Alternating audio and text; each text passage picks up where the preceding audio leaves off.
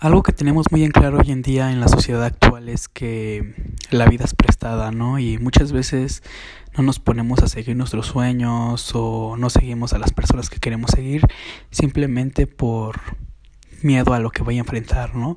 O por miedo a las cosas nuevas. La sociedad actual está muy, o sea, está muy controlada por el miedo. El miedo se volvió en algo que nos controla en lugar de nosotros controlar el miedo, ¿no? Y usarlo a nuestro favor.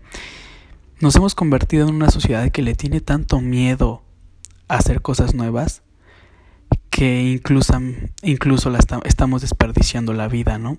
Y la estamos desperdiciando de la manera peor porque la vida es prestada, como bien lo dije, pero no nos hemos dado cuenta que es tan prestada, pero tan prestada que la estamos desperdiciando cada día de nuestras vidas.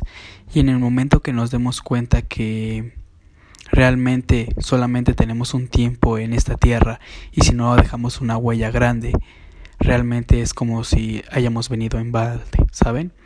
Y la mejor manera que yo les voy a ver a las personas que solamente tenemos un tiempo es qué pasa cuando no te alcanza para comprarte algo y alguien te lo presta, ¿no?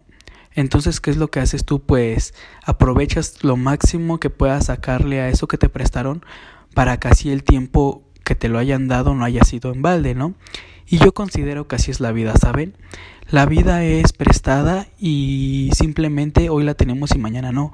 ¿Por qué no la vemos como ese objeto que nos prestaron y que necesitamos ocupar al máximo para que no nos lo hayan prestado en balde, ¿saben? Y solamente los quiero dejar con esa reflexión de que empiecen a ver la vida como prestada, tal cual es, ¿no? Y que hagamos como si tuviéramos un objeto que nos prestaron y le sacáramos el máximo rendimiento para que la vida no se vaya en pura pérdida.